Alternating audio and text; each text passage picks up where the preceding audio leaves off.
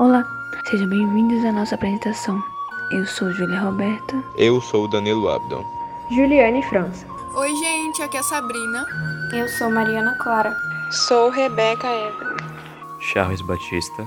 E nesse seminário orientado pela professora Maria Simone, iremos apresentar o período literário do romantismo, com foco na análise do romance A Escravizaura, de Bernardo Guimarães. O livro Escravizaura foi escrito e publicado em 1975, período que se passa no segundo reinado, durante o declínio do mesmo, pois o império estava em meia crise, causada por questões religiosas, pois diversos quadros de Dom Pedro e da igreja pertenciam à maçonaria, a qual a igreja proibiu e condenou, gerando conflitos e a prisão de diversos bispos, trazendo perda do apoio religioso para a monarquia por questões militares, já que os militares após a Guerra do Paraguai estavam muito fortes e querendo ter uma posição ativa na, na política brasileira, e muitos eram adeptos das ideias republicanas. E havia o um conflito político entre os conservadores e liberais, com muita divisão da República. As questões abolicionistas também agravaram a situação, pois a escravidão era a estabilidade do império, através do apoio de grandes donos de terra que usavam dessa mão de obra, que, como sabem, escravos não ganhavam salário nem podiam opinar. Sendo franco, eram feitos de objetos que o dono poderia usar da forma que quisesse.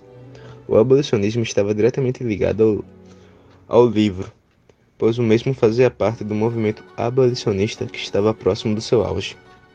O processo do abolicionismo não foi iniciado por questões humanitárias, e sim por questões econômicas, com a Inglaterra querendo novos consumidores após sua Revolução Industrial, pressionando o Brasil a aderir à abolição, pois os escravos não são consumidores, pois não possuem renda para consumir.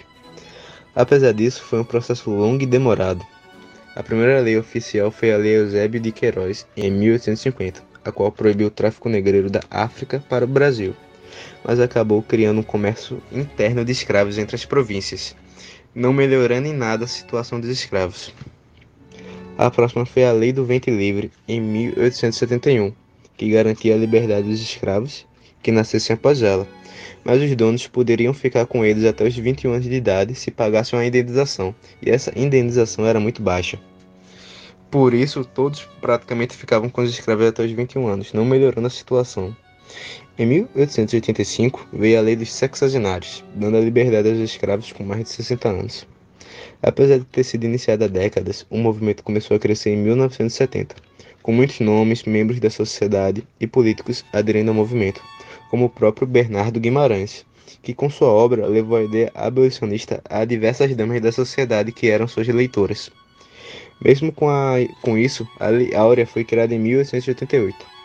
Mas como já era previsto, isso acabou com a ínfima estabilidade do império, com a indignação e raiva dos donos de terra, principalmente os cafeicultores da época, pois eles perderam sua mão de obra e não tiveram nenhuma indenização em troca. E isso acabou entregando a monarquia nas mãos dos republicanos.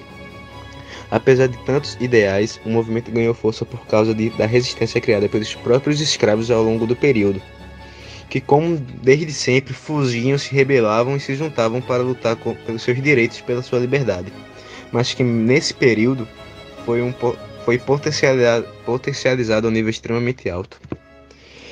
A adesão da parte da sociedade que acabou criando associações que marchavam a favor do abolicionismo e da mobilização de políticos defensores do abolicionismo, ao qual queriam trazer desenvolvimento ao governo brasileiro, além de toda a pressão mundial, pois diversos países estavam aderindo ao movimento abolicionista.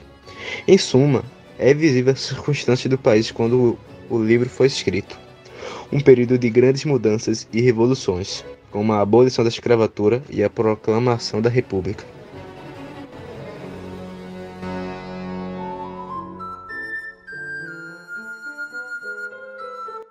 Ok, então vamos falar um pouco sobre o romantismo no Brasil. O romantismo no Brasil ele foi dividido em três gerações. A primeira geração é a geração romântica ou a geração nacionalista ou indianista.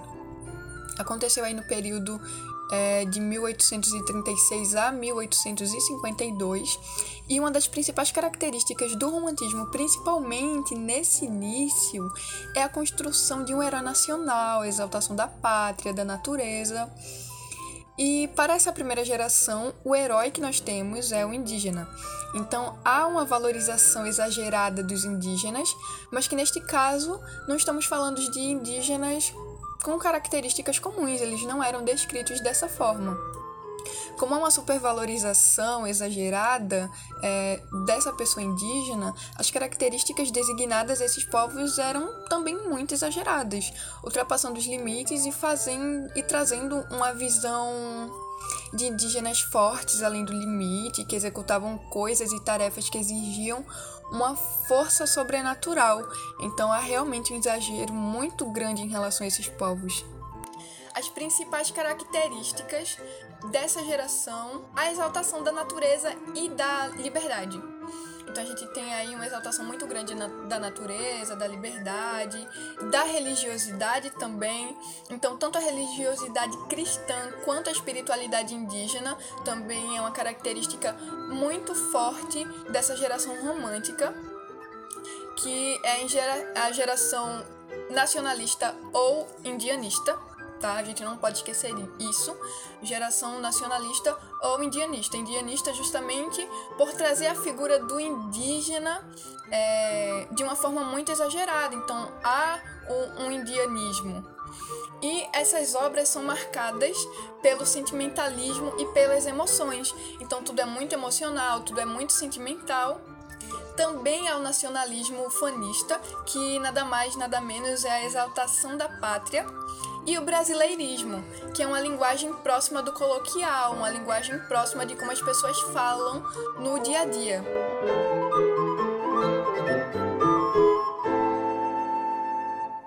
O marco inicial do romantismo aqui no Brasil foi a, a, publicação de Suspiros Poéticos e Saudades de Gonçalves de Magalhães em 1836 então a gente também não pode confundir, tá? Existem dois Gonçalves nessa primeira geração, que é o Gonçalves de Magalhães e o Gonçalves Dias.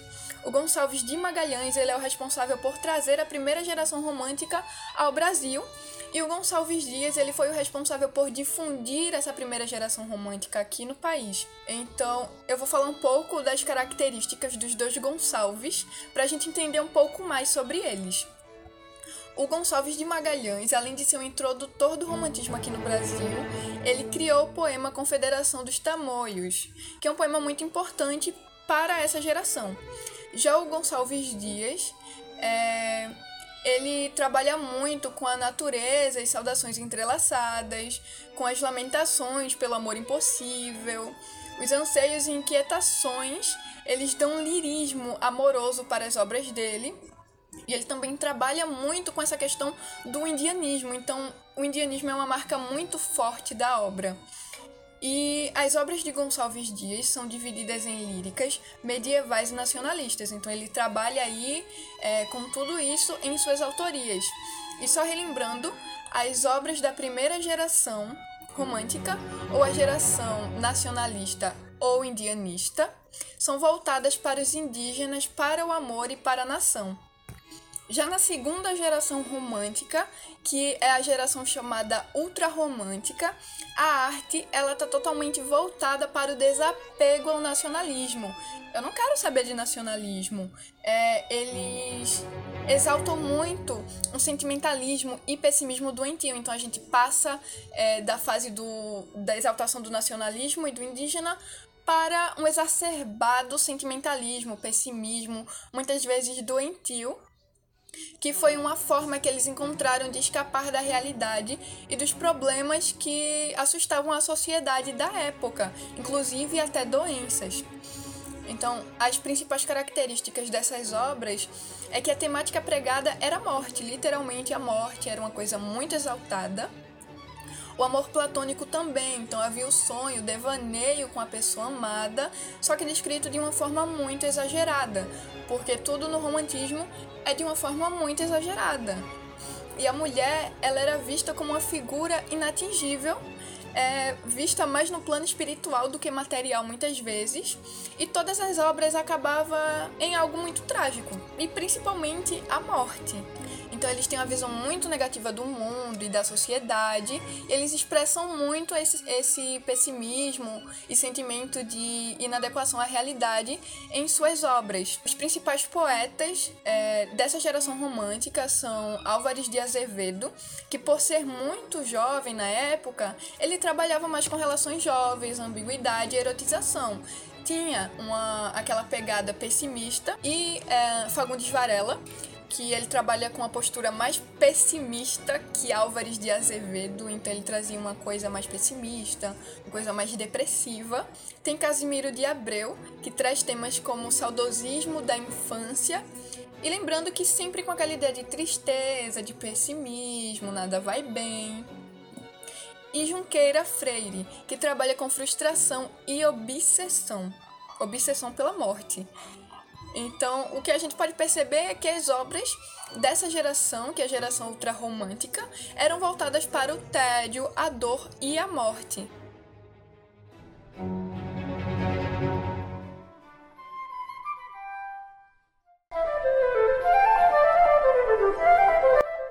Já na terceira geração romântica, ou a geração social, ou liberal, ou condoreira, é, trabalha muito com condoreirismo, que traz referência à ave condor.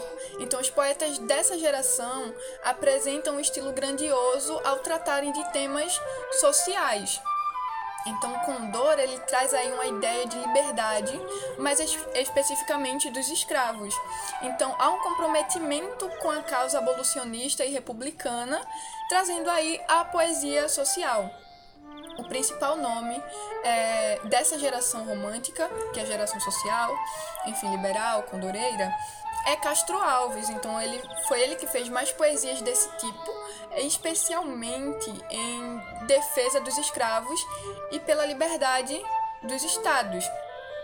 Então, o poema, é, o poeta dos escravos, como falam, é Castro Alves. Ele foi apelidado de poeta dos escravos justamente por trazer um abordar mais isso em suas obras. Então aí já tá no, como tá no final do romantismo, a gente já não encontra obras tão voltadas para o sentimentalismo, obras tão voltadas para a dor, a morte, a depressão.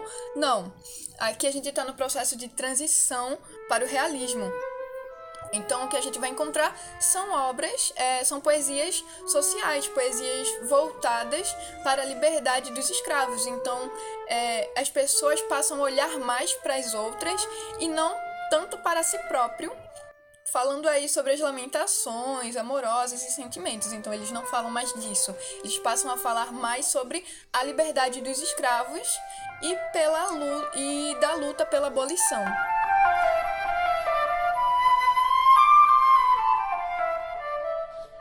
E bom, eu trouxe três poemas aqui para vocês das três gerações, tá? Para ficar uma coisa mais ilustrativa e para vocês entenderem mais sobre as características é, abordadas nessas gerações. Na primeira geração romântica, é, a gente já começa com Canção de Exílio, de Gonçalves Dias, e é um poema que retrata um sentimentalismo, um sentimento nacionalista, a exaltação da pátria. Minha terra tem palmeiras, onde canta o sabiá. As aves que aqui gorjeiam, não gorjeiam como lá. Já na segunda geração, o poema que eu trouxe foi Lembrança de Morrer, de Álvares de Azevedo. E ele traz muito uma ideia de, de morte, devaneio e depressão, que inclusive aparece com frequência é, em seus poemas e nos poemas dos demais artistas da segunda geração. Quando em meu peito rebentar-se a fibra, que o espírito enlaça a dor vivente, não derramem por mim nenhuma lágrima, empalpebradamente. Da terceira geração romântica, eu trouxe o poema A Canção do Africano, de Castro Alves. E como ele se destacou como um poeta social, ele é um poeta que tem muito destaque perante esse tema, Tá? Ele é o poeta dos escravos. Então ele traz muitas ideias importantes com ideias é, abolicionistas é, defendendo a liberdade e falando é, da opressão que os negros sofriam. E nesse poema especificamente, ele retrata a solidão de um povo oprimido em uma terra estranha, ou seja, os negros escravizados aqui no Brasil. Lá na úmida senzala, sentado na estreita sala, junto ao braseiro no chão, entoa o escravo seu canto, e ao cantar corre-lhe em pranto, saudade do seu torrão.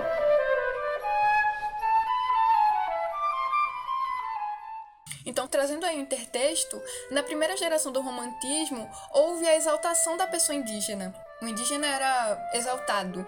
E hoje em dia os indígenas morrem por lutarem por seus direitos e pela preservação do lugar onde moram, além de serem motivos de diversas piadas. Então, isso é uma coisa grave. E já na terceira geração, houve toda uma movimentação e muitas das obras eram voltadas para a abolição da escravidão. Mas não é porque a escravidão foi abolida que os negros passaram a ser livres.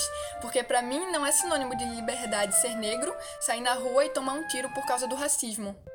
Para mim não é sinônimo de liberdade ser negro, entrar em uma loja e ser seguido por acharem que essa pessoa vai roubar alguma coisa.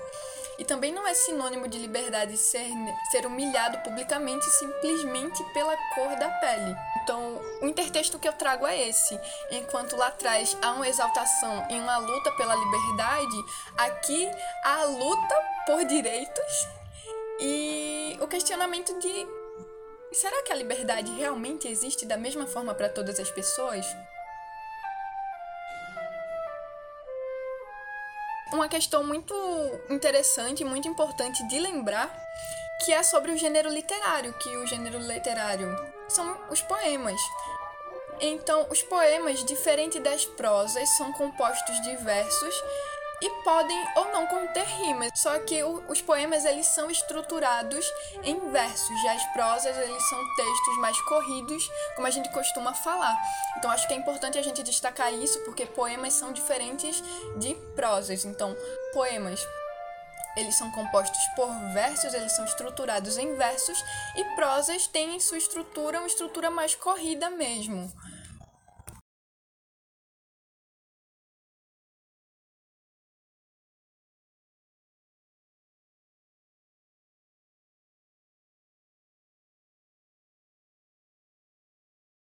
Filho de João Joaquim da Silva Guimarães, que também era poeta, e de Constança Beatriz de Oliveira Guimarães, Bernardo teve oito filhos e viveu até os seus 58 anos, falecendo em 10 de março de 1884. Bernardo Guimarães foi um romancista e poeta brasileiro, nascido em Ouro Preto, Minas Gerais. Estudou Direito na Faculdade de Direito de São Paulo, chegando a ser juiz municipal na cidade de Catalão, em Goiás. Junto a Álvares de Azevedo e Aureliano Lessa, em uma amizade estabelecida pela paixão em comum pelo romantismo, fundaram a Sociedade Epicureica, tendo sido inspirada pelo poeta britânico Lord Byron.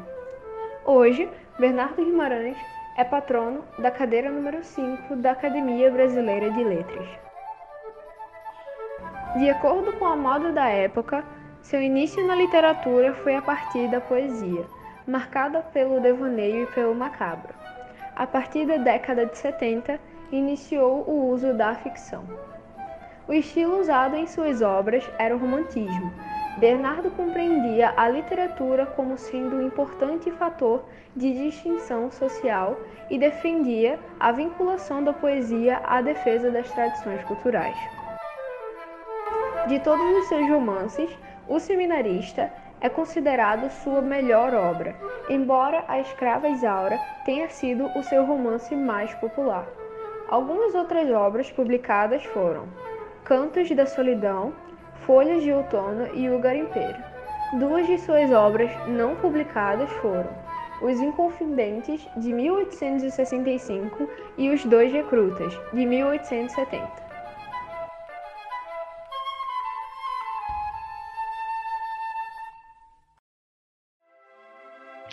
Relação do autor com a obra apresentada. A obra mudou a vida do autor, pois foi uma obra adaptada para televisão, fez muito sucesso, foi levada para mais de 150 países. Teve a autoria de Gilberto Braga, ela passou na Rede Globo. A novela foi ao ar entre outubro de 1976 e ela terminou por volta de fevereiro de 1977. Ela passava no horário das seis. Foram 100 capítulos dirigidos por Erval, Erval Rossano e Milton Gonçalves. E mesmo após de 40 anos, após 40 anos, a novela ainda figura na lista das campeões das telenovelas comercializadas no exterior. Em relação aos gêneros literários que o autor produzia, Bernardo produziu romances, que é um gênero textual que consiste em uma narrativa longa, escrita em prosa. Por tratar-se de uma narrativa, o romance possui uma ação, um lugar onde ela ocorre, tempo que ela acontece, personagens que a realizam, um trama e um ponto de vista, isso é, na perspectiva do narrador. Ele também produzia drama, gênero literário subdividido por Aristóteles em tragédias e comédias. É aquele tipo de texto literário criado para ser encenado, ou seja, para transformar-se em uma peça de teatro. Ele também produziu contos, que é estruturado como uma narrativa curta que envolve apenas um conflito Nessa perspectiva, o momento de maior tensão do gênero é chamado clímax. E por último, ele também produzia obras poéticas, que é um texto escrito em versos e que são distribuídos em estrofes. Esses versos podem ser regulares, brancos ou livres. Se for composto por versos regulares, o texto pode ter várias rimas. E ele também pode ser narrativo, dramático ou lírico. Sobre a participação política do autor, em 1942, ele participou da Revolução Liberal, que foram movimentos sediosos e emancipacionistas que agitaram o Império do Brasil. Foram promovidos e organizados pelo Partido Liberal, que contestava a elevação do Partido Conservador ao poder. A revolta dos liberais pretendia abalar a posição dos conservadores no país, quando estes liberais se viam afastados do comando político do país. É, eu também encontrei que seu biógrafo, Basílio de Magalhães, tinha deduzido de informações que ele obteve da viúva de Bernardo. Ele não servia aos rebeldes, e sim aos legalistas.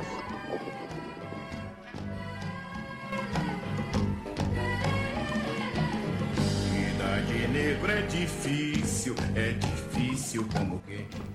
Os versos Vida de negro é difícil, é difícil como que ficaram imortalizados na memória dos brasileiros. A canção de Jorge Amado e Dorival Caymmi, trilha sonora da peça Terras dos Sem Fins de Graça Mello, ficou conhecida por ser a música tema da novela Escravizaura, de Gilberto Braga, em 1976. A adaptação do livro para a telenovela, como se é esperado, provocou inúmeras alterações da obra original. As mudanças já começam pelo título, o livro se chama A Escravizaura, enquanto a novela Escravizaura, sem o artigo. De 22 capítulos, a transposição da obra para a Rede TV Globo passa a ter 100 capítulos e mais de 3 mil páginas de script. Braga adicionou dois novos núcleos de brancos, sendo um acréscimo de 21 novas personagens. Além das que foram adicionadas, muitas que já existiam no livro mudaram de nome e até mudaram sua história. Braga reconhece que assumiu uma postura diferente do esperado. Aspas, Tomei muitas liberdades. A novela teve 100 capítulos, dos quais eu inventei uns 90. O bom é que muitos foram estimulados a ler o romance. Fecha aspas. As diferenças do livro para a novela não são difíceis de serem notadas. Por exemplo, na novela, Isaura foge para Barbacena, interior de Minas Gerais, com o pai, que trabalhava numa fazenda vizinha de Leôncio, levando consigo a escrava Santa e André, um escravo da fazenda vizinha. Enquanto na versão de Guimarães, André, que na verdade era da fazenda de Leôncio, não participa da fuga, apenas Isaura e o pai partem para Recife. No livro, tanto a fazenda vizinha quanto a escrava santa nem sequer existiram.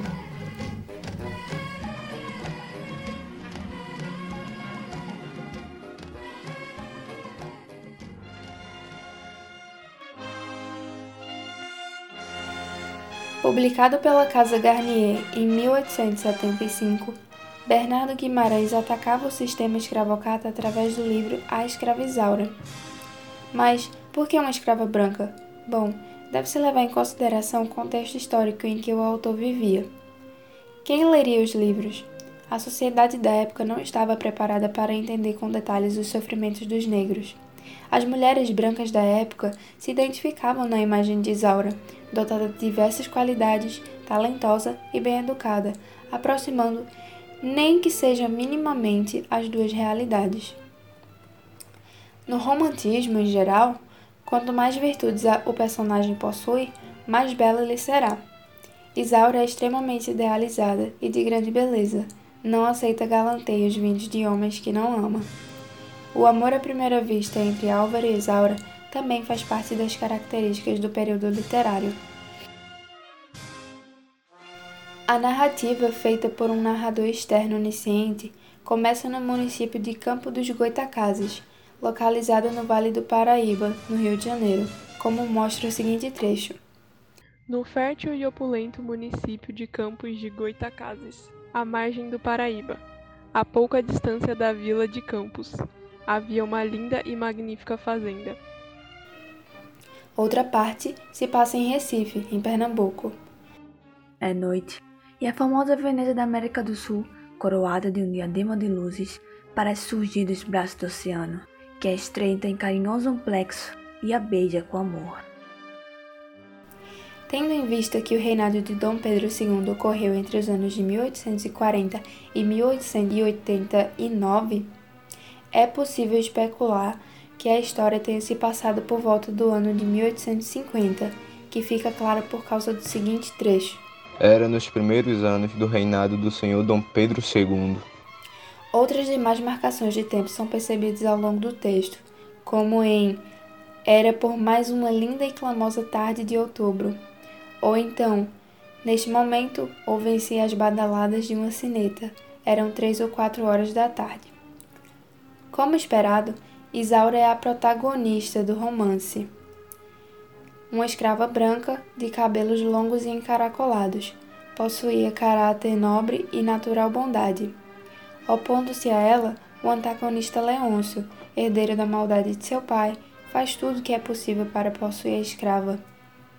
Outros personagens importantes no livro são Álvaro, homem rico abolicionista, que se apaixona e pretende casar-se com Isaura. Miguel, pai de Isaura e antigo feitor da fazenda que a filha pertence. Malvina, esposa de Leôncio, simpatizava e desejava que Isaura fosse liberta. Henrique, irmão de Malvina, nutriu interesses pela escrava quando a conheceu. E Belchior, jardineiro disforme da fazenda de Leôncio, que pretendia se casar com Isaura. Na fazenda do comendador Almeida, uma das escravas lhe chamava a atenção por conta de sua beleza. A escrava resistia aos assédios do senhor, que mandava a castigar. O responsável pelo castigo seria o feitor Miguel, um bom português que não obedecia aos comandos do seu patrão, pois gostava da mulher. Isaura foi fruto relacion... da relação dos dois. Sua mãe faleceu e seu pai foi mandado embora da fazenda. Seus cuidados ficaram sob responsabilidade da esposa do comendador, que estava triste e solitária, e viu Isaura como um presente do céu que lhe faria companhia. Educou a menina, a menina da melhor forma, mas não lhe dava liberdade, pois temia que Isaura a abandonasse. Prometeu que colocaria liber, daria liberdade a Isaura em seu testamento mas morreu antes de concretizar sua promessa. O comendador Almeida havia se aposentado e passou as responsabilidades da fazenda para o seu filho Leôncio, que despertou interesse em Isaura. Ele veio junto com sua esposa, Malvina, que simpatizava com a escrava e, assim como a sogra, queria sua liberdade. Henrique, o irmão de Malvina, se, se encontra com Leôncio na fazenda e descobre suas intenções para com a escrava e a ameaça contra a sua irmã. Henrique também se atrai pela beleza de Isaura e promete a ela a liberdade caso ela aceite ficar com ele. Belchior, jardineiro da fazenda, também a oferece como, como amante, mas Isaura diz que nunca vai se casar sem amor. Malvina descobre que Leôncio tem interesse na escrava quando vê ele propondo Isaura. No meio de toda a confusão, Miguel chega com dez contos de réis para pagar a liberdade da filha, mas Leôncio dá desculpas e recusa. Malvin, Malvina então decide que não vai mais ficar na fazenda e parte para a casa dos pais. Sem Malvina por perto, Leôncio se sente na liberdade de assediar Isaura e de a ameaçar com torturas caso a escrava não ceda. Sabendo disso, Miguel decide fugir com a filha para Recife. Chegando no Recife, para não serem reconhecidos, Isaura muda seu nome para Elvira e Miguel passa a se chamar Anselmo. Eles se, eles se instalam em uma chácara no bairro de Santo Antônio. Álvaro vê Isaura constantemente passeando próximo à chácara e passa a visitar a moça constantemente. Ele a convence a ir em um baile e Isaura aceita. No baile, a jovem escrava se destaca por sua beleza e sua habilidade no piano e acaba sendo reconhecida por um estudante que lá estava. Ela confessa diante da sociedade que se trata de uma, de uma escrava fugida. Álvaro a protege, mas o estudante escreve a Leôncio que havia encontrado sua escrava os jovens retornam à chácara, em Santo Antônio, e Isaura conta a verdade para Álvaro. Leôncio vai até Recife com guardas para levar Isaura e com um mandato de prisão para Miguel. Álvaro discute com Leôncio, mas a briga se encerra quando Isaura se entrega ao seu senhor. A escrava passa a viver uma vida reclusa na fazenda, enquanto Leôncio volta para Malvina, pois tinha interesse no dinheiro da mulher. Em troca de sua liberdade e da liberdade da filha, Miguel é convencido a fazer Isaura casar-se com Belchior, o jardineiro, e ela aceita o sacrifício. Enquanto toda a confusão ocorria, Álvaro foi ao Rio de Janeiro e, por meio de alguns comerciantes, descobriu que Leôncio estava falido. Então comprou seus créditos e se tornou dono de tudo que, perten tudo que a ele pertencia. Pouco antes do casamento ocorrer, Álvaro chega à fazenda e anuncia que nada mais pertence a Leôncio, inclusive os escravos. Leôncio diz que não vai implorar por piedade, se retira da sala e tira sua própria vida.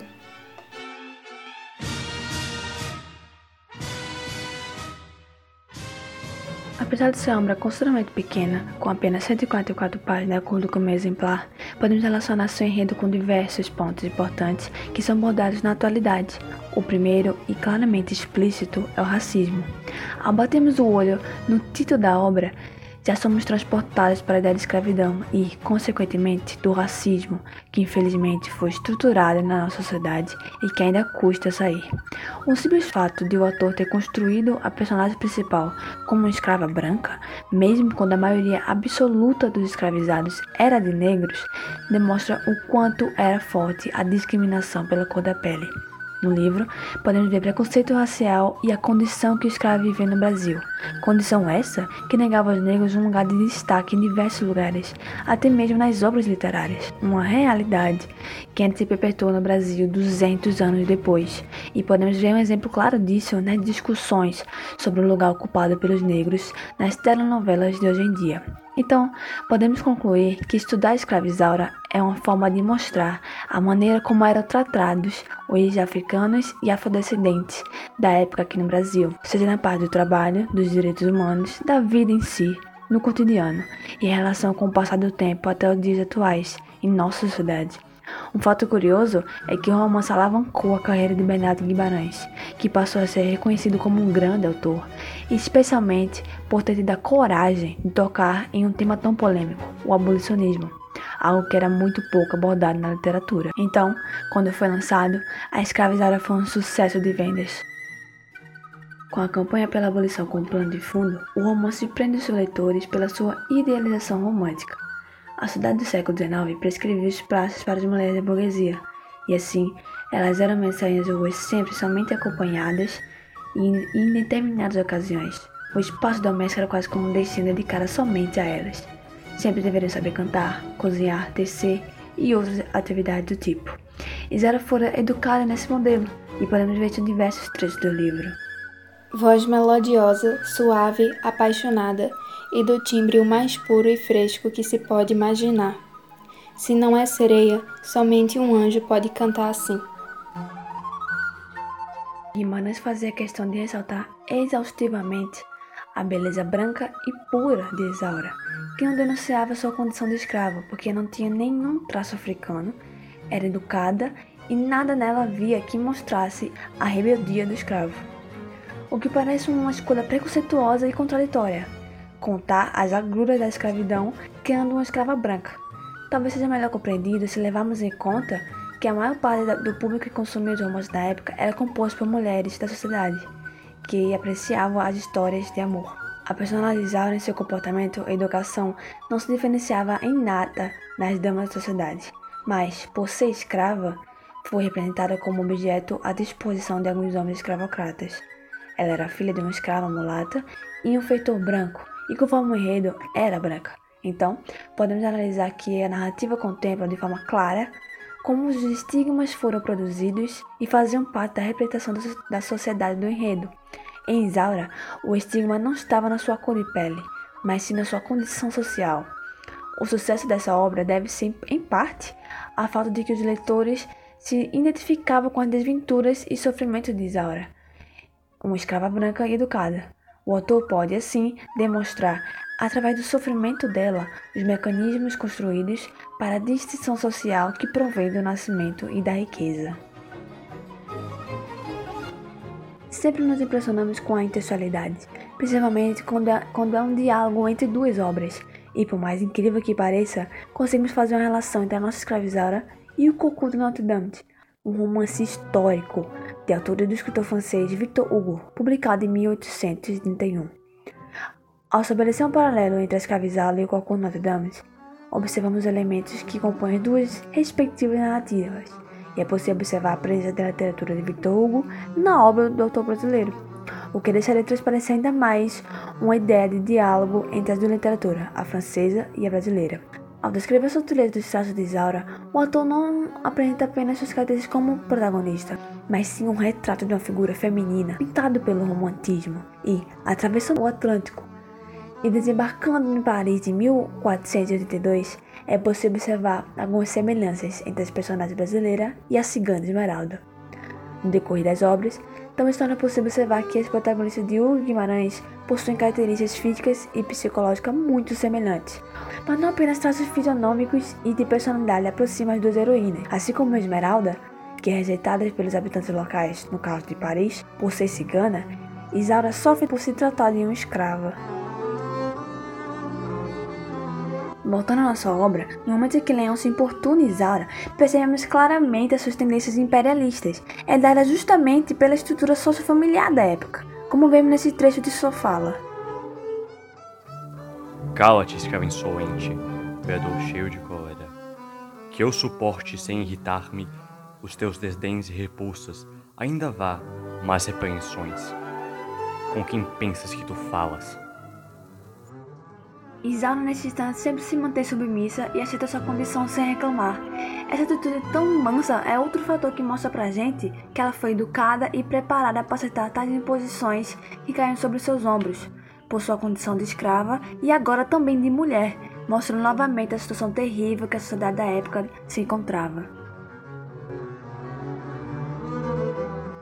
Outro ponto importante que devemos levar em consideração ao analisarmos a obra são as diversas menções que o autor faz com o intuito de falar sobre a distinção de classes presentes naquela época, como nesse trecho. Miserável e estúpida papelada que são essas vossas leis, para laquear a boa-fé, proteger a fraude, iludir a ignorância, defraudar o pobre e favorecer a usura e rapacidade nos ricos. São elas fecundas em recursos, estratagemas de toda espécie. Nesse trecho que vimos, podemos observar o fervor que Álvaro discorda da organização legislativa do país, que, segundo ele, privilegiava as camadas mais abastadas e prejudicava a todo custo os mais humildes. Esse tipo de ocorrência, apesar de ser denunciada em um livro de mais de um século, é tão corriqueira e presente na sociedade atual que podemos nos confundir com relação à data que ele foi escrito. É importante lembrar que esse tipo de posicionamento influencia fortemente os leitores, levando-os a refletir sobre o comportamento da população e, consequentemente, fazendo mudar suas atitudes e sua forma de pensar. No entanto, é necessário que o público se sinta sensibilizado com a situação e, em função disso, passe a defender a causa. Por isso, Bernardo Guimarães destaca o drama Vida depois Aura, sendo até uma forma de refletir na de, de outros milhares de escravos existentes na época. A escravizaura pode ser considerada um legítimo texto romântico se levarmos em conta os aspectos emocionais dele. Porém, se avaliarmos a fundo a sua ideologia e, sua, e seu aspecto renovador pre, presente nesse romance, notaremos que ele afunda e estreita em assuntos de causas sociais, com o objetivo de modificar o senso comum. Em diversas partes do livro, do começo ao fim, os locutores falam dos distintos lugares sociais que tem nele, pela condição social de cada um da obra. Às medidas que os gestos de existência de Isaura vão se constituindo, um novo lugar social se abre para ela, o de mulher que conhece os seus direitos e luta por eles. E será nessa nova condição que ela vai lutar pela sua liberdade através da morria. Assim, podem fazer outra relação com o atual, ligando essa resistência e luta de Isaura com a busca pela igualdade que as mulheres tanto almejam e lutam diariamente para conseguir. Já como escrava, a resistência de, das vestes do Senhor, ela cria uma nova forma de protestar por meio do gesto de existência que, na obra, representa as achaduras do conceito de passividade por parte dos escravos nessa condição desumana. Como sabemos, várias obras foram adaptadas para diversas plataformas e com Escravizada não foi diferente. Algumas delas foram novela, como já foi dito, audiolivros, que nesse caso nós escutamos o livro e isso abre a possibilidade para deficientes visuais também terem contato com a obra, e, e para Cordel, que foi feita por Warner Kuhn Nascimento. O romantismo é um movimento cultural que propriamente iniciou no Brasil em 1836, após Gonçalves Magalhães publicar sua obra Suspiros Poéticos e Saudade. O movimento ainda foi reforçado pelo lançamento da revista Niterói, uma revista publicada na França por um grupo de brasileiros que tem como lema Tudo pelo Brasil e para o Brasil, reforçando a ideia de uma paixão fervorosa por sua terra natal. Uma característica do romantismo, a publicação dessa revista impulsionou a difusão das ideias do movimento no Brasil. No Brasil, quatro tipos de romantismo apareceram: o romance indianista, o romance urbano, o romance histórico e o romance regionalista. No romance indianista, o índio toma um papel heróico, como um protagonista que representa uma valorização da natureza, cultura e uma paisagem brasileira natural. Uma obra conhecida é o Guarani, José Alencar. No romance regionalista, o cenário geralmente é rural, mostrando o estilo de vida, valores, costumes e comumente representa o povo sertanejo. A própria obra Escravizaura de Bernardo Guimarães é um romance regionalista. No romance histórico, costumes mais antigos recebem foco, às vezes tendo distorções, misturando realidade e ficção. Obras que possuem destaque são As Minas de Prata e A Guerra dos Mascates, de José de Alencar. No romance urbano, a perspectiva é de um protagonista que está em uma capital e mostra sobre a correria e o comportamento de pessoas nessas cidades. Um exemplo é Moreninha, de Joaquim Manuel de Macedo. No livro A Escravizaura, o elemento do amor não correspondido de Belchior e de Henrique traz à tona a natureza romantista da obra, a mesma ter esse aspecto do amor platônico e da paixão verdadeira e forte de Isaura por Álvaro, que consegue libertar ela de Leôncio, um homem opressor que cria uma obsessão cega por Isaura.